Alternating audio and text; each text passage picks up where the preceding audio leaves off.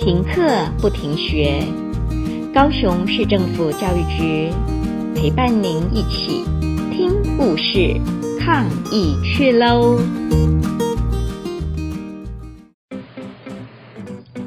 实现梦想的一刻，亲爱的大朋友、小朋友们，防疫的日子里要乖乖待在家里，没有办法到学校来上课。你是不是也想念老师和同学们了呢？我是凤山区文华国小杨校长，今天我要来和大家分享一个友善校园的故事，一个在南非 Johannesburg 发生的真实故事，被 Reach for a Dream。实践梦想组织拍成了广告。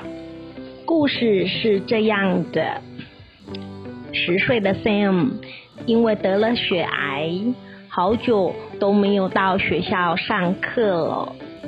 今天早晨，他回到了学校，但是药物治疗让他的脑袋瓜儿光秃秃的。他带着怯生生的眼神。吃力的穿过长廊，很紧张的走向教室。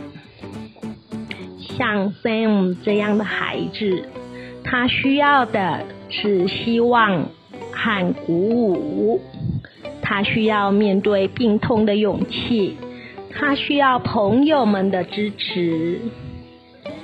就当 Sam 走进教室的那一刹那。满屋子原本喧腾的同学，突然都肃静了下来。不分肤色，无论黑人或白人，人人都戴了一顶毛线帽子。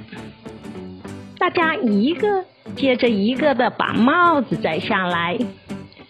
原本以为他们是来向 Sam 脱帽致敬的。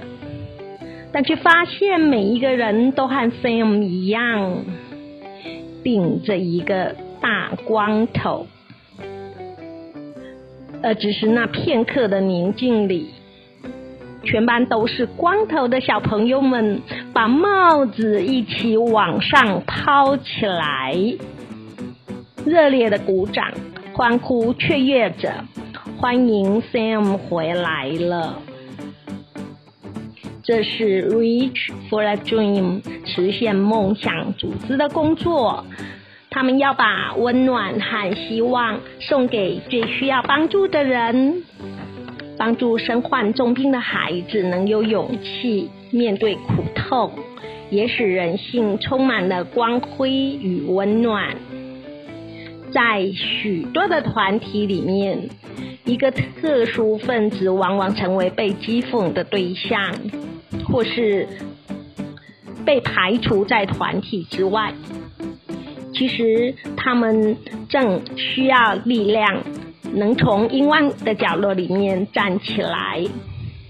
但是，即便有同情心的人愿意用体谅的心情去接纳一个和自己迥然不同的人，通常也会被同才的压力所刺服。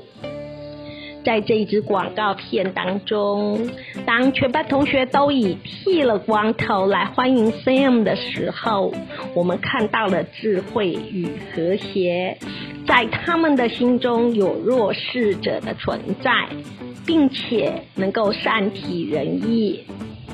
在欢呼雀跃声中，我们看到了爱，那是人类最高层次的自觉了。这真是宝贵的一刻，足以让这一班的小朋友们的一生具备了正确的待人处事的态度。在未来，所有的孩子们的梦想必定也都能够实现哦。